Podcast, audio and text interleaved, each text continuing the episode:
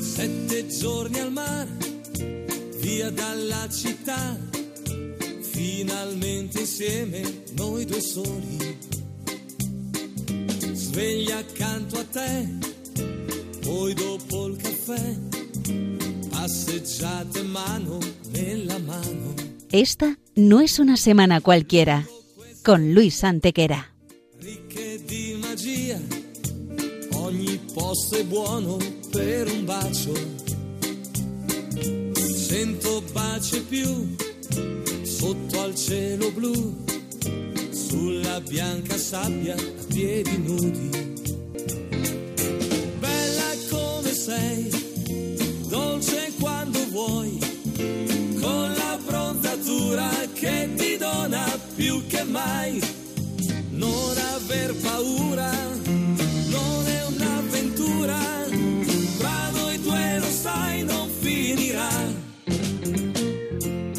Hola a todos, bienvenidos una vez más al programa Esta no es una semana cualquiera en Radio María con un servidor de ustedes Luis Antequera y Mariate Aragonés. Poi una bibita al bar, c'è solo la voglia di stare sempre insieme a te. Y bien, Luis, ¿qué semana nos ocupa hoy?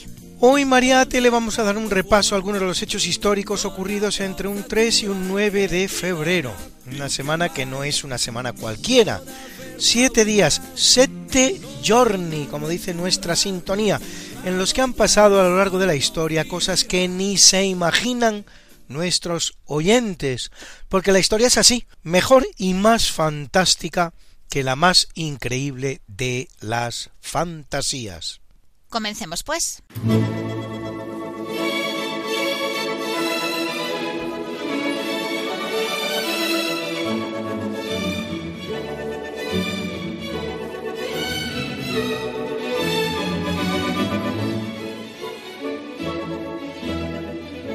En el año 10 a.C. se visualizan en Japón hasta nueve soles. Probablemente se trató de una manifestación de parahelio, fenómeno óptico asociado a la reflexión-refracción de la luz, que ocurre cuando hay gran cantidad de partículas de hielo en las nubes cirro.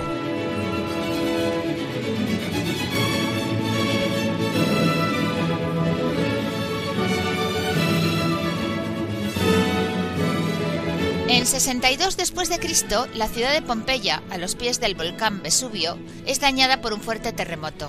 Sus 10.000 habitantes se ven obligados a dejar sus hogares y muchos de ellos, los más pudientes, abandonan la ciudad para siempre, con lo que ésta entra en un cierto declive económico.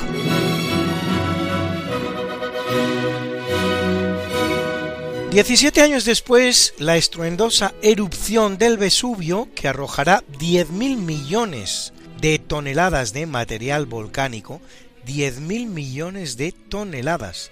Sepultarán Pompeya con todos sus habitantes, una ciudad que ya no será descubierta hasta 1599, 15 siglos después, bajo un montón de escombros volcánicos, formando una especie de monte que con el tiempo había recibido el nombre de Chivitas, ciudad, a pesar de que no se supiera dónde estaba Pompeya, y que con su excavación arqueológica dejará al descubierto una entera ciudad romana, cuya vida ordinaria íbamos a conocer gracias a un evento del todo extraordinario, su eliminación de la faz de la Tierra por una erupción volcánica.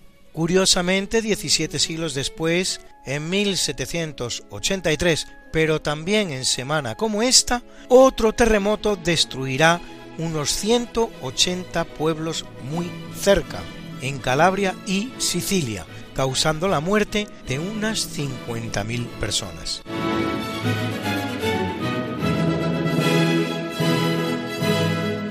Es una buena semana para el papado, pues en el año 337 accede a él Julio I, trigésimo quinto papa de la Iglesia Católica, venerado como santo, tras una vacancia papal que se alargó cuatro meses, aunque su pontificado será muy largo, más de 15 años, durante los cuales condena el arrianismo, fija la celebración de la Navidad el 25 de diciembre y se le considera fundador de los archivos vaticanos por ser el que dio la orden de guardar la documentación papal.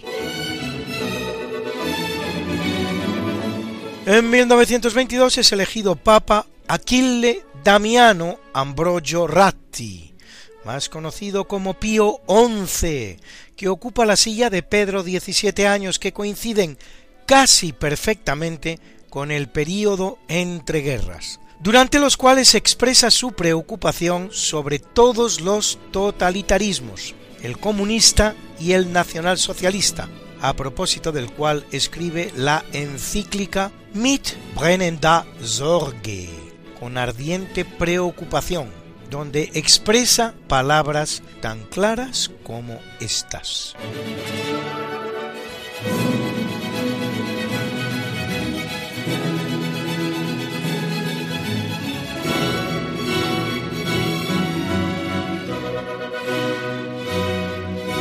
Si personas que ni siquiera están unidas por la fe de Cristo os atraen y lisonjean con la seductora imagen de una iglesia nacional alemana, sabed que esto no es otra cosa que renegar de la única iglesia de Cristo y en 1550 Giovanni María del Monte, más conocido como Julio III, es proclamado vicentésimo vigésimo primer papa de la Iglesia Católica, que lo es cinco años, durante los cuales reabre el Concilio de Trento y autoriza la creación de la Universidad Mayor de San Marcos, decana de América, primera de las casi 30 que España dejará fundadas en Hispanoamérica.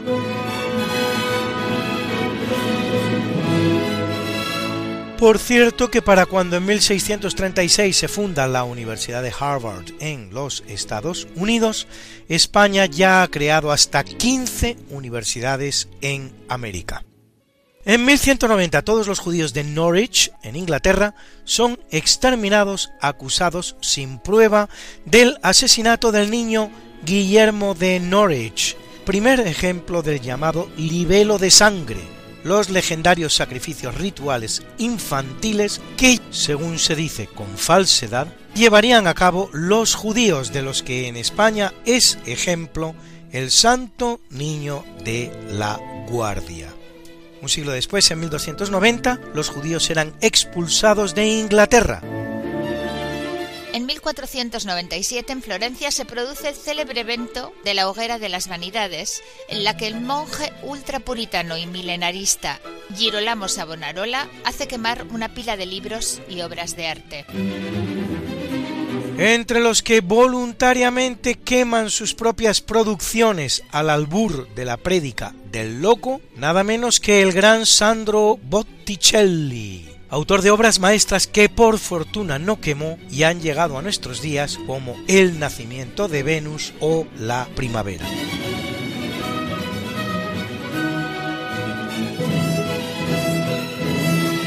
Es una semana grande para ya grande Carlos de Habsburgo y Aragón, nieto de los reyes católicos y de Maximiliano de Austria, porque en 1518, recién llegado de Flandes, jura las leyes de Castilla, lo que le convierte en el rey Carlos I de Castilla, y un año más tarde es elegido por el Colegio de Electores Imperiales, lo que le convierte en Carlos V, pero no en Carlos V de Alemania, como atolondradamente se suele decir. Una Alemania que aún tardaría más de tres siglos en nacer y que aunque hubiera existido, no se correspondía con la jurisdicción que Carlos recibía, sino en el titular del Sacro Imperio Romano Germánico. En tres palabras, en el emperador Carlos V. El emperador Carlos V, Carlos I de España, que tal y no otra es la correcta titulación. ¿Acaso hay desdoro alguno para un buen español en que un rey de España, Carlos I, fuera además el emperador Carlos V?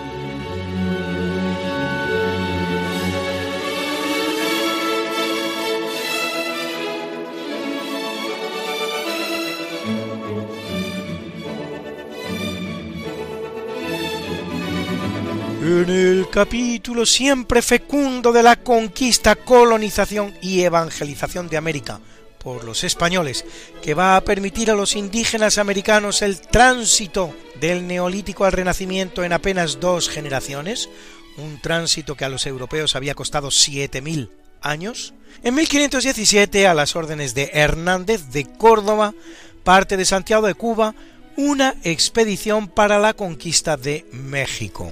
Tras descubrir la península del Yucatán y la isla de Cozumel, vaya palabra bonita Cozumel, en el curso del río Champotón son atacados por 30.000 indígenas. Hernández de Córdoba consigue regresar con apenas dos compañeros, pero poco después muere a consecuencia de las heridas recibidas. Aún habrían de pasar cuatro años para que México fuera conquistado por Hernán Cortés en una de las campañas militares más increíbles que registra la historia, solo superada en proeza y mérito por la que realizará su primo Francisco Pizarro 12 años más tarde, en 1533, para conquistar Perú, la más grande campaña militar ejecutada nunca en la historia, superior a cualquiera de las de Alejandro Magno, Julio César, Napoleón, Gonzalo Fernández de Córdoba o cualquier otro que puedan ustedes imaginar.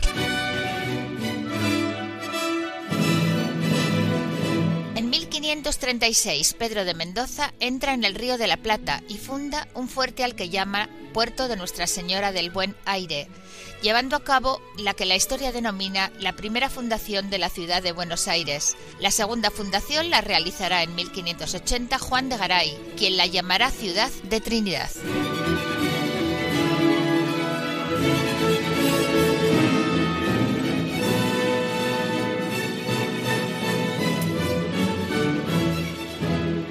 En 1552 el explorador español Pedro de Valdivia funda en Chile la ciudad de Santa María la Blanca de Valdivia, generalmente conocida como Valdivia, una más del millar de ciudades fundadas por los españoles en América y tantos otros lugares del mundo en estos años fecundos. Haciendo posible todos ellos y muchos más tres siglos de pax hispana sin precedentes en la historia americana, la cual una vez que España abandone el escenario, conocerá más de dos centenares de conflictos, tanto civiles como entre vecinos.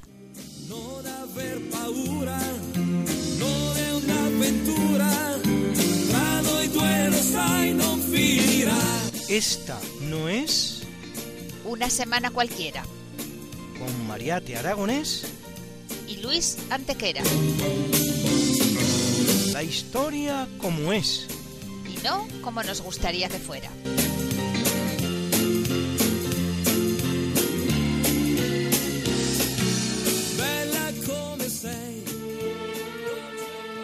En 1538, España, Roma y Venecia crean la Liga Santa para detener el avance del turco en el Mediterráneo.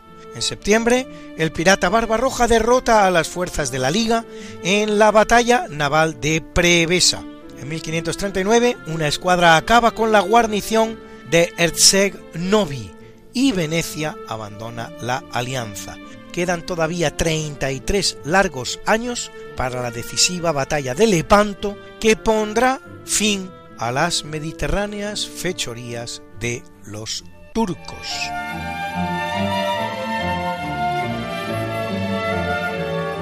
En 1597, en Nagasaki, centro neurálgico y sede primada al día de hoy del cristianismo japonés, son crucificados los llamados 26 mártires de Japón. Todo empieza cuando en 1549 los jesuitas Francisco Javier Cosme de Torres y Juan Fernández consiguen de Oda Nobunaga, principal daimyo japonés, que quería mejorar sus relaciones comerciales con Europa y particularmente con la gran potencia europea que era España, permiso para construir una misión católica en Japón. El asesinato de este y el ascenso al poder de Toyotomi Hideyoshi ponen fin a dicha política, promulgando en 1587 un edicto de prohibición del cristianismo y la expulsión de los misioneros jesuitas, a la que seguirá la eliminación de los que se quedan en la isla. En 1692, en Massachusetts, un médico sugiere que dos chicas del pueblo podrían ser brujas, iniciando el extraño proceso basado en rumores que desencadena los juicios de Salem, que finalizan con 19 personas ahorcadas, 14 mujeres y 5 hombres. En 1762 es coronada emperatriz rusa Catalina II, llamada la Grande, prusiana de origen de la aristocrática familia Anhalt-Zerbst, se había casado con el luego zar Pedro II, con el que no consuma su matrimonio sino después de ocho años. En 1762 el amante de Catalina da un golpe de estado que la pone en el trono, sucediendo a su marido como ya había pasado, cuando en 1725, 37 años antes, otra Catalina, Catalina I, sucede a otro Pedro, Pedro I. Catalina II será una gran gobernante que moderniza y europeiza Rusia, expandiendo además sus dominios por Crimea, Bielorrusia, Livonia y Ucrania, entre otros territorios. En 1778 Francia reconoce a los Estados Unidos de Norteamérica y se alía con ella en su guerra de independencia contra los británicos, que concluirá en 1783 con la firma de la Paz de Versalles, en la que uno de los firmantes es España y la independencia de las colonias americanas. Por cierto que en el ámbito de esa misma guerra entre Francia y España en un bando e Inglaterra en el otro, y en semana como esta también, en 1782 las tropas del general francés Louis Berton de Balbe de Quier, duque de Crillon, y primer duque de Mahón, al servicio del rey de España Carlos III, recuperan para España la isla de Menorca, ocupada por los ingleses, así como el peñón de Gibraltar, desde la Guerra de Sucesión Española que había terminado en 1714 con el Tratado de Utrecht. A la reconquista de Mahón se unirá un nuevo intento, después de los realizados en 1709 y en 1727, de recuperar también Gibraltar, aunque infructuoso tras un largo sitio de cuatro años. En el ámbito de las guerras de emancipación hispanoamericanas en 1814, el prócer independentista Simón Bolívar, de acuerdo con su consigna, Contad con la vida si apoyáis la independencia, contad con la muerte si sois indiferentes, ordena pasar por las armas a más de 2.000 prisioneros españoles cuyo único crimen era haber nacido fuera de América. El mejor balance de la emancipación lo hará poco después el propio Bolívar. Salvo la independencia, lo hemos perdido todo. Se puede decir más alto, pero más claro. En 1818, con el nombre de Carlos XIV, sube al trono sueco, que entonces incluye en Noruega también el mariscal francés Jean-Baptiste Bernadotte. Claro que sí, Luis. De hecho, la de Bernadotte es una de las pocas dinastías impuestas por Napoleón que no recae en sus propios hermanos, pero la única, curiosamente, que ha llegado a nuestros días. Y eso Mariate, que aunque sigue reinando en Suecia, no lo hace ya en Noruega, donde terminará imponiéndose una nueva familia, la de los Schleswig, Holstein, Sonderburg, Glücksburg, Beck, a la que pertenece también la reina Sofía de España.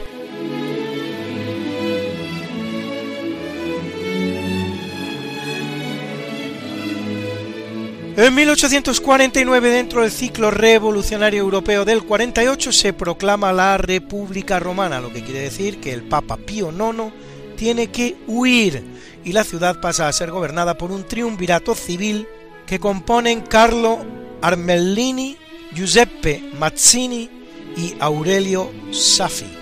La República apenas va a durar cinco meses y el Papa será restablecido por una expedición francesa que envía Luis Napoleón III. Si bien 20 años más tarde, pero reinando todavía Pío IX, un nuevo intento sí tendrá severas consecuencias para los llamados estados pontificios. Pero eso es ya harina de otro costal.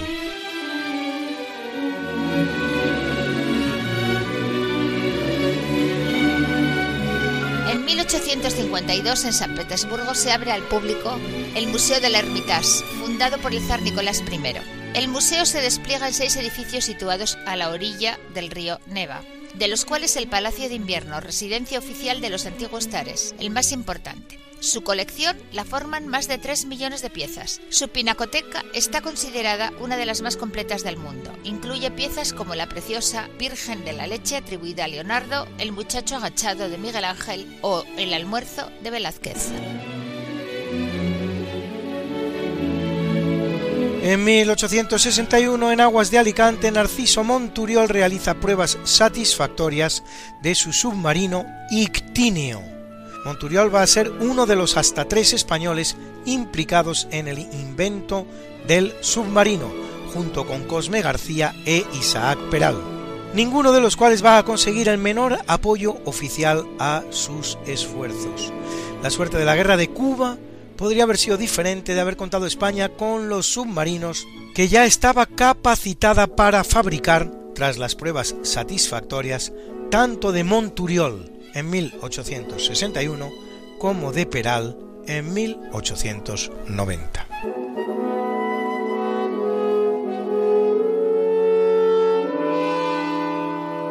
Curiosamente, en la misma fecha, pero de 1934 en Valencia, en la cubierta del portaaviones Dédalo, otro gran inventor español, Juan de la Cierva, hace una prueba de descenso y despegue de su autogiro. En 1870 Estados Unidos ratifica la decimoquinta enmienda a su constitución, que otorga el derecho de voto a los antiguos esclavos. Pura teoría. El auténtico logro del objetivo de la enmienda habrá de esperar, sin embargo, un entero siglo, hasta que en 1965 se apruebe la Voting Rights Act, o Ley de Derechos de Voto, que prohíbe la discriminación del derecho al voto a los negros norteamericanos, particularmente frecuentes en los estados de mayoría demócrata esto llama la atención, mediante prácticas tales como pruebas de alfabetización, pago de algún impuesto y hasta distintas formas de intimidación, violencia y también las conocidas como leyes Jim Crow, que consagraban conductas como la segregación en las escuelas públicas, lugares públicos, transporte público, baños y restaurantes, y hasta fuentes de agua potable. Las leyes Jim Crow no se llaman así por ningún legislador, sino por un espectáculo caricaturesco interpretado por el actor blanco Thomas Damuth Rice, que se pintaba la cara de negro, llamado el espectáculo Jump Jim Crow, Salta Jim Crow, que dará origen a la expresión para referirse a los negros norteamericanos como Jim Crow, Jaimito Cuervo. En este mismo ámbito, en 1956, la entrada de la primera estudiante negra en la Universidad de Alabama producirá una gran oleada de protestas racistas. En 1876, el británico Alexander Graham Bell patenta el teléfono, aunque el verdadero inventor del ingenio no sea él, sino el italiano Antonio Meucci, según se reconocerá públicamente en 2002.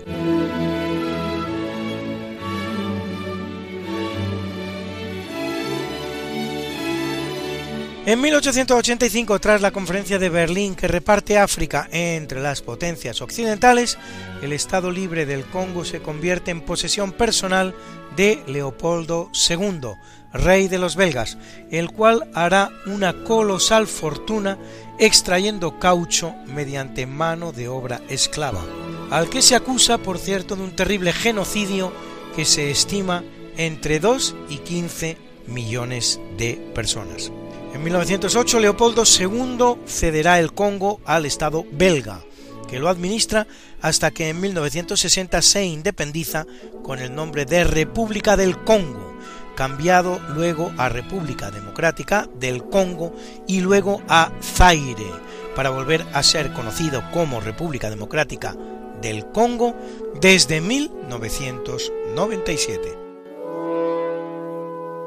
y en 1887 la proposición Dawes autoriza al presidente de los Estados Unidos a dividir las tribus indias y distribuirlas en pequeñas parcelas de tierras.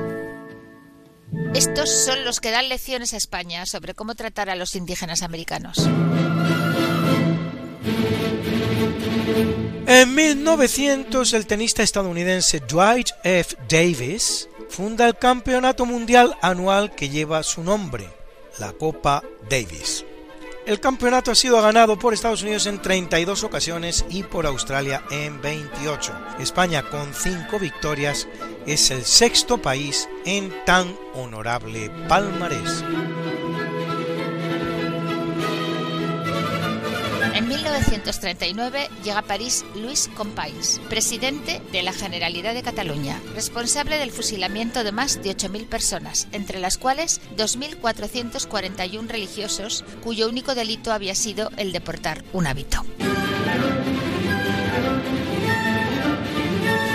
1958, en el aeropuerto de Múnich, Rhein, el vuelo en el que viaja el club de fútbol Manchester United se estrella al salirse de la pista de despegue en pleno temporal de nieve. Mueren 23 de los 44 pasajeros, entre ellos 8 jugadores del Manchester United. El equipo inglés venía de clasificarse para las semifinales de la Copa de Europa ante el Estrella Roja de Belgrado.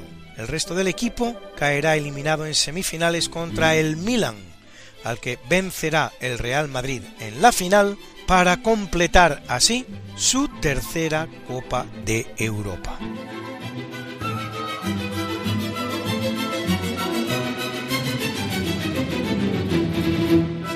1971, en 1971, un referéndum popular aprueba el derecho al voto de la mujer.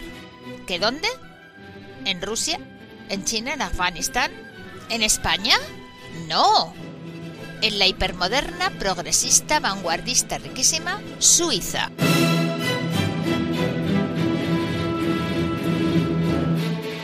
Ojo que todavía un 34% de los votantes, todos ellos hombres, votó que no. De hecho, en 1959, en otro referéndum con la misma pregunta, apenas un tercio de los votantes votó a favor del sufragio femenino, por lo que este siguió sin aprobarse.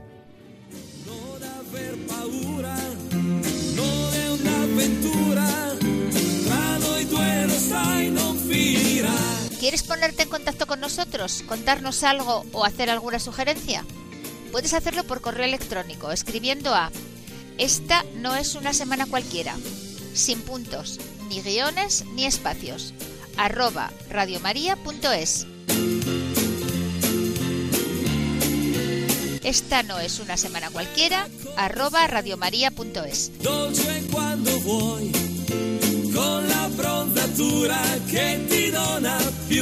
Será un placer recibir tus noticias y conocer tus inquietudes.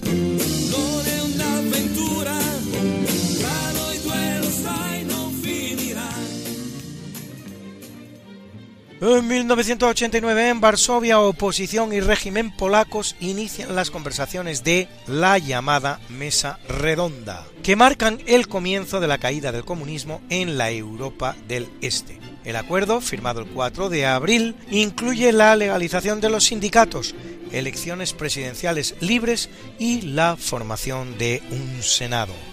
Las elecciones del 4 de junio darán una aplastante victoria al sindicato Solidaridad de Lech Wałęsa, uno de los grandes vencedores en la sombra, eso sí, pero qué duda cabe, será el Papa Juan Pablo II, el también polaco Karol Wojtyła.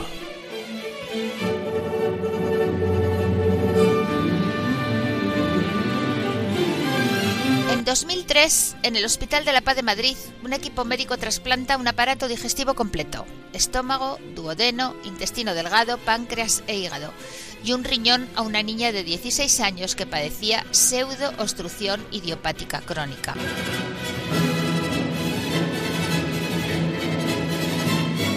En el capítulo de la conquista del espacio por el ser humano en 1971, el Apolo 14 con los astronautas estadounidenses Alan Bartlett Shepard y Edgar D. Mitchell se posa en la Luna. Shepard será el quinto hombre en el satélite de la Tierra, pero anteriormente ya había sido el segundo en el espacio, detrás del ruso Yuri Gagarin. En 1987 la Unión Soviética lanza la astronave Soyuz TM-2 con dos cosmonautas y el objetivo de poner en marcha una estación espacial permanente.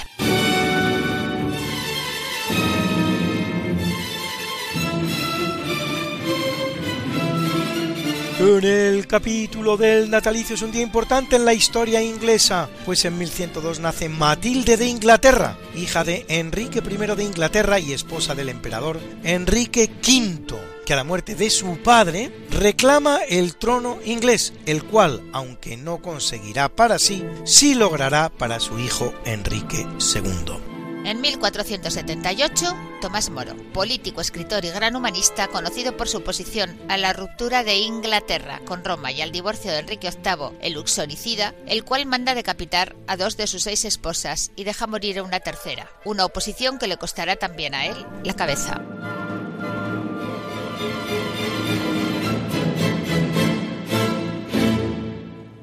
Y en 1812, el escritor inglés Charles Dickens, autor de obras como Oliver Twist o David Copperfield, primero que llamó a la desafortunada reina María de Inglaterra Bloody Mary, María la Sanguinaria, siendo así que de los tres reyes de los que fue contemporánea, su padre Enrique VIII el Uxoricida del que ya hemos hablado, y sus hermanos Eduardo VI e Isabel I, fue la menos sanguinaria de todos. Razón pues del epíteto. ¿Cuál iba a ser? La única católica de los cuatro, hija de hecho de la gran Catalina de Aragón.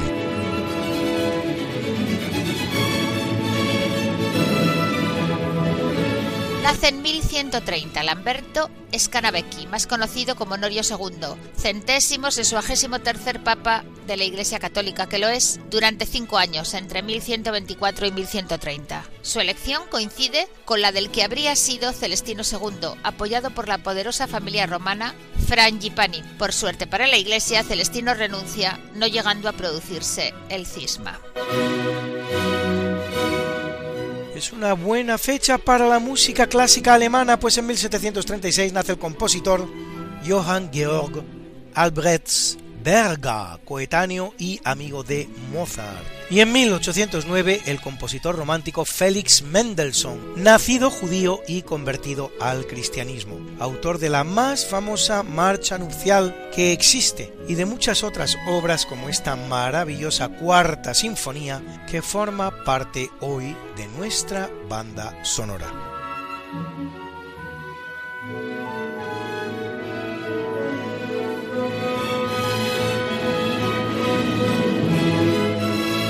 Día grande para la zarzuela española, pues en 1822 nace Joaquín Gaztambide, autor de medio centenar de zarzuelas, entre las cuales Los Magiares o El Juramento. Y en 1825 lo hace Cristóbal Oudrid, aún más prolífico, con unos 60 títulos, habiendo años que componía hasta tres, entre los cuales El Postillón de La Rioja o El Molinero de Subiza. De esta última van a escuchar ustedes una pieza muy especial que sin duda les va a sonar. Salve, estrella de los mares, de los mares iris, de eterna aventura. Salve, Feliz hermosura, madre del divino amor, de tu pueblo a los pesares, tu clemencia de consuelo,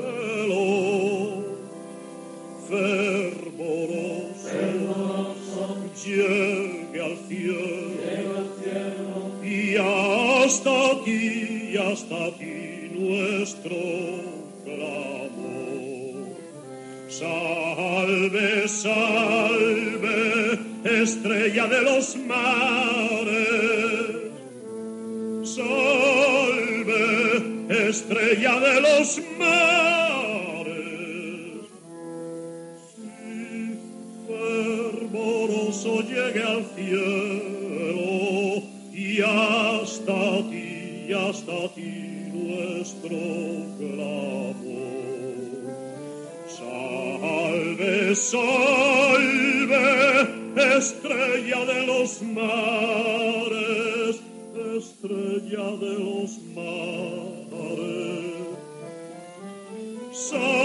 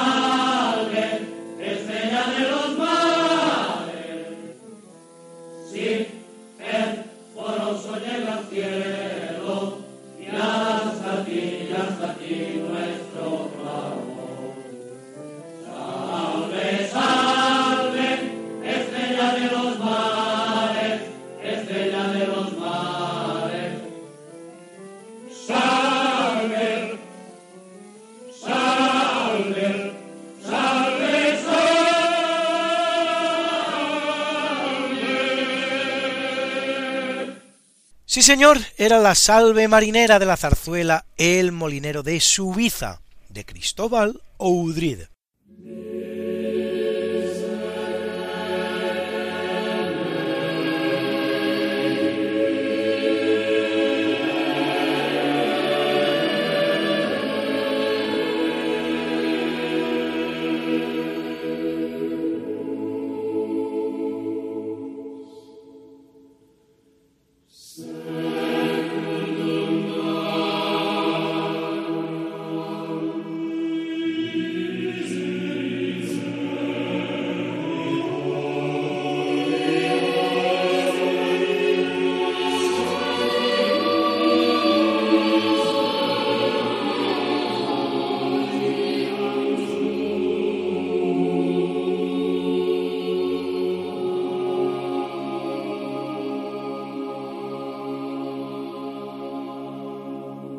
En 1828 nace Julio Verne, escritor francés considerado el padre de la ciencia ficción, que predice en sus obras muchos logros que terminarán haciéndose realidad. Entre sus novelas, 8.000 leguas de viaje submarino o La vuelta al mundo en 80 días, en la que describe una apuesta que los protagonistas de la novela pierden por un día, cumplimentando la vuelta al mundo en 81, para descubrir al final que al viajar de este a oeste han recuperado una jornada y por lo tanto han ganado la apuesta. Pues bien, el afortunado recurso literario se había dado en la realidad, precisamente en la primera vuelta al mundo que dan los marinos españoles con el Cano al frente, cuyo quinticentenario estamos, por cierto, celebrando. De aquella manera, a la española, es decir, como si no hubiera pasado nada, pero celebrando. Los cuales, al llegar de vuelta a España, descubren que han navegado un día menos de los que habían contabilizado.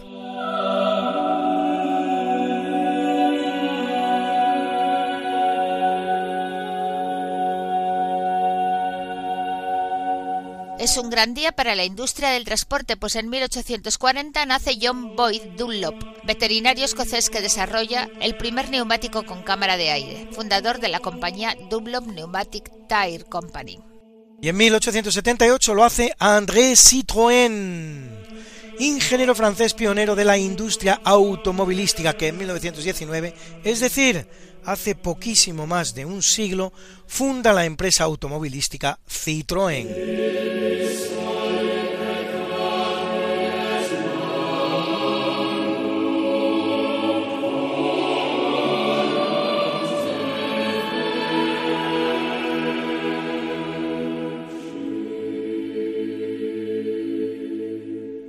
De los emblemáticos dos caballos, el tiburón o el GS, particularmente recordado por la suspensión de sus automóviles, con una de sus principales factorías en España, concretamente en Vigo, componente hoy del grupo PSA, que fabrica unos 4 millones de vehículos al año. Y en 1859 el que nace es Hugo Junkers, constructor aeronáutico industrial alemán, creador del primer aeroplano construido por completo en metal.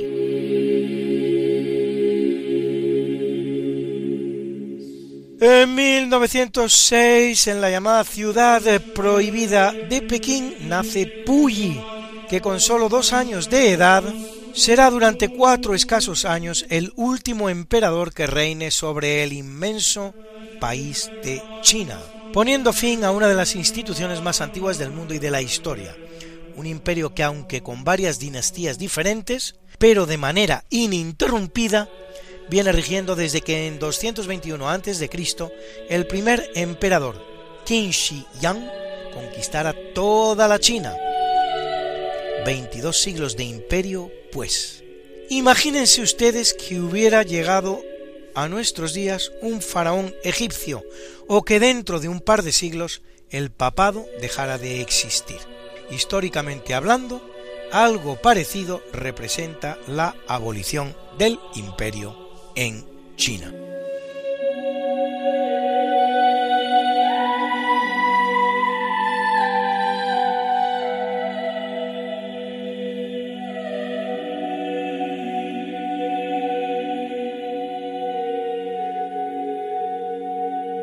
Nace en 1911 Ronald Reagan, cuadragésimo presidente norteamericano entre los años 1981 y 1989. Recordado por los llamados Reaganomics, que supondrán unos años de bonanza económica para el país y el mundo en general, y sobre todo por dar el gran impulso que representará la victoria inapelable de los Estados Unidos y el mundo libre frente al bloque soviético y el comunismo en la que se conoció como Guerra Fría, que había durado casi cuatro décadas.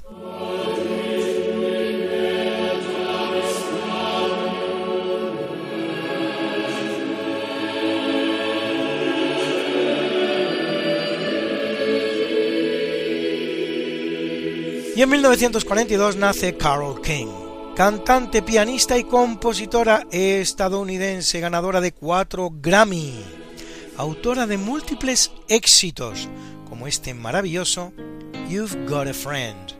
Tienes un amigo que ella misma interpreta con su voz y su piano.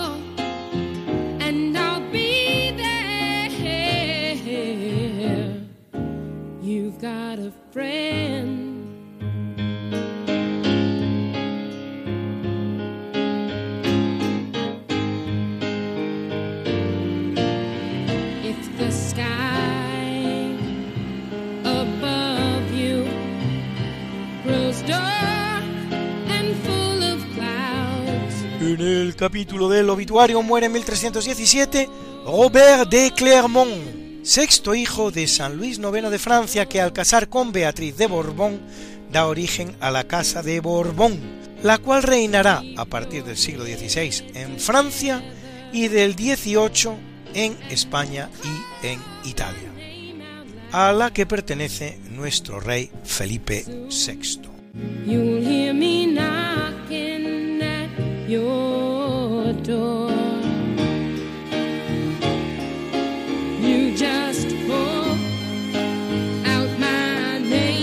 Muere en 1468 en Mainz, Alemania, Johannes Gutenberg, artesano alemán, inventor de la imprenta, invento que logrará revolucionar la cultura. Los libros impresos durante los 50 primeros años de vida de la imprenta son los que bibliófilos y expertos conocen como incunables, y no los anteriores a la imprenta, como muchos tienden a creer.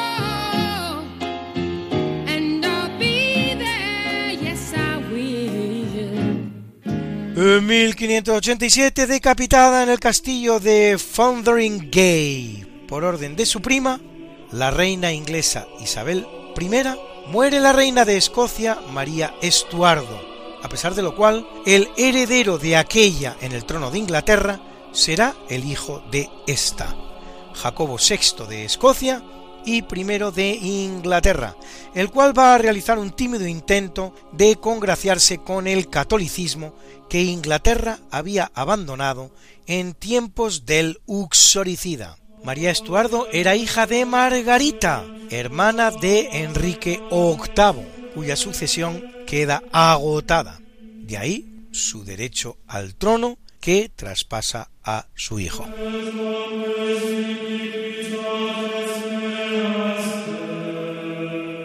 En 1588 muere uno de los más grandes marinos de la historia, don Álvaro de Bazán, aquel de quien todo un Lope de Vega, quien sirvió a sus órdenes, dijera. El fiero turco en Lepanto, en la tercera el francés, y en todo mar el inglés tuvieron de verme espanto. Rey servido y patria honrada, os dirán mejor quién he sido por la cruz de mi apellido y con la cruz espada.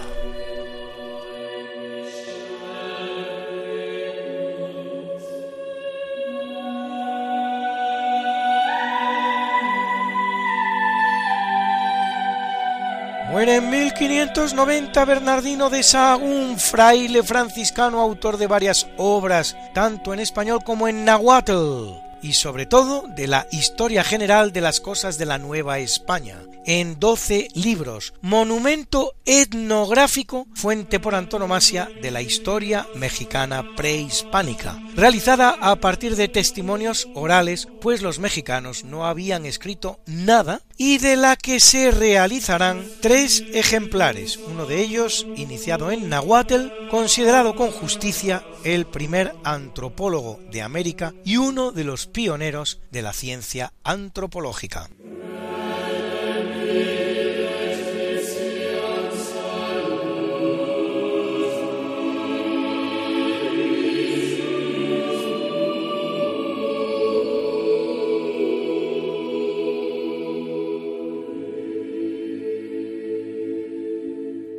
Y es un mal día para los compositores, pues en 1652 muere el italiano Gregorio Allegri. En 1749, el francés André Cardinal de Touche. En 1779, el británico William Boyce. En 1830, el portugués Marcus Antonio Portugal. Y en 1999, el norteamericano Bobby Troop.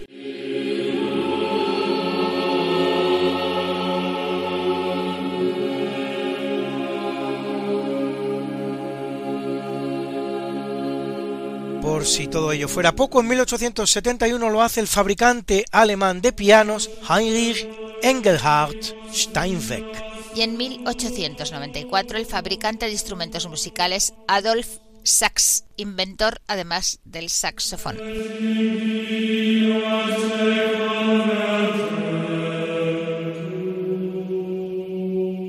Lo que están ustedes escuchando es el maravilloso Miserere de uno de los compositores que hemos mencionado, Gregorio Allegri, protagonista de una de las historias más increíbles que se hayan producido nunca.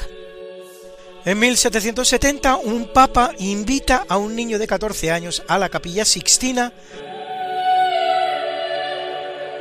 para escuchar una pieza secreta que solo puede interpretarse en el Vaticano y cuyo solo copiado es castigado con pena de excomunión. Al volver al hotel en el que recala en la ciudad eterna, pues no es romano, ese niño lleva a la partitura la obra. lo cual hace de memoria y con mínimos errores.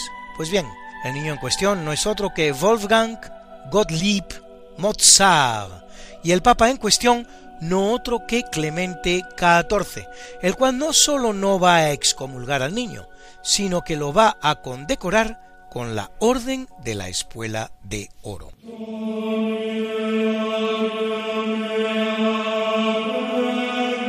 En 1878 muere Giovanni Maria Ferretti, más conocido como Pío IX, vicentésimo quincuagésimo quinto Papa de la Iglesia Católica, que lo es 31 años, 7 meses y 22 días, lo que convierte su pontificado en el más largo de la historia, excepción hecha del de Pedro, que podría haber durado 37.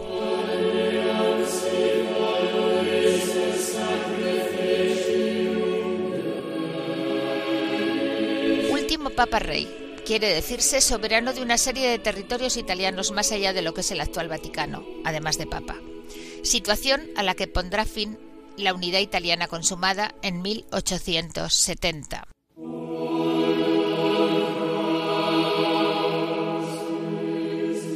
Muere en 1979 Joseph Mengele, médico alemán recordado por su terrorífica actividad y experimentos en los campos de concentración nazis, el cual llevará una vida de fugitivo por Suiza, Argentina, Uruguay, Paraguay y Brasil, que le permitirá eludir responder de sus atroces crímenes ante un tribunal, muriendo en libertad en el Brasil. Muere en 1929 doña María Cristina de Habsburgo Lorena, reina y regente de España durante la infancia de su hijo Alfonso XIII, el monarca que más años reina en España desde 1885 hasta 1931, 46 años, bien que 16 de ellos, los primeros, sometido a la regencia de su madre.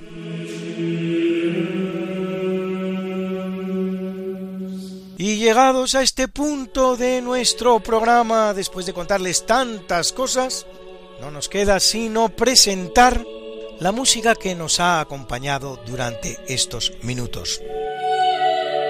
Que no ha sido otra que la de Félix Mendelssohn, su cuarta sinfonía interpretada por la Frankfurt Radio Symphony Orchestra, que dirigía en esta ocasión Pavo Jarvi y también la música de don Cristóbal Oudrid.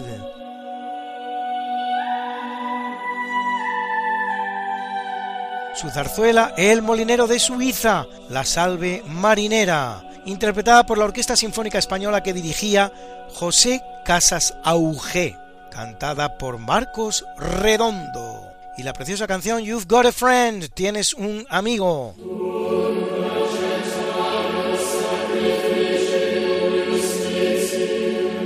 compuesta e interpretada al piano y con su voz por Carol King y el maravilloso miserere May Deus de Gregorio Allegri, interpretado por The Choir of New College de Oxford, dirigido por Edward Higginbottom.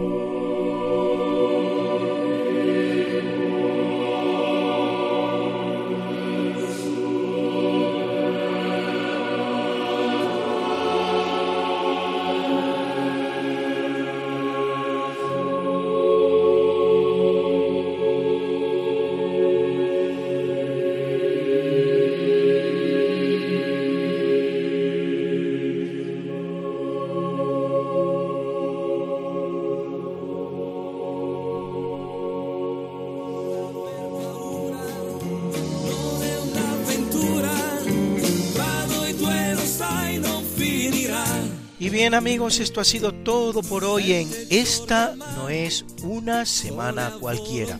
El programa de Radio María en el que te contamos la historia como es y no como nos gustaría que fuera. Esperamos que lo hayas pasado bien conociendo un poco mejor nuestra historia, la de la Iglesia, la de España, la del mundo, la de la humanidad en definitiva, que eso es lo que somos todos, parte de la misma humanidad. La vivremo stretti ascoltando i nostri cuori. Non ci sono se, non ci son perché. c'è solo la voglia di stare sempre insieme a te. Bella come sei, dolce quando vuoi, con la bronzatura che ti dona più che mai. Non aver paura, non è un'avventura, tra noi due lo sai non finirà. Esta no es una semana cualquiera, a que teníamos razón, La historia, ¿cómo es? y no como nos gustaría que fuera. Hasta el próximo programa, Se despiden de ti Mariate Aragonés. y Luis Antequera.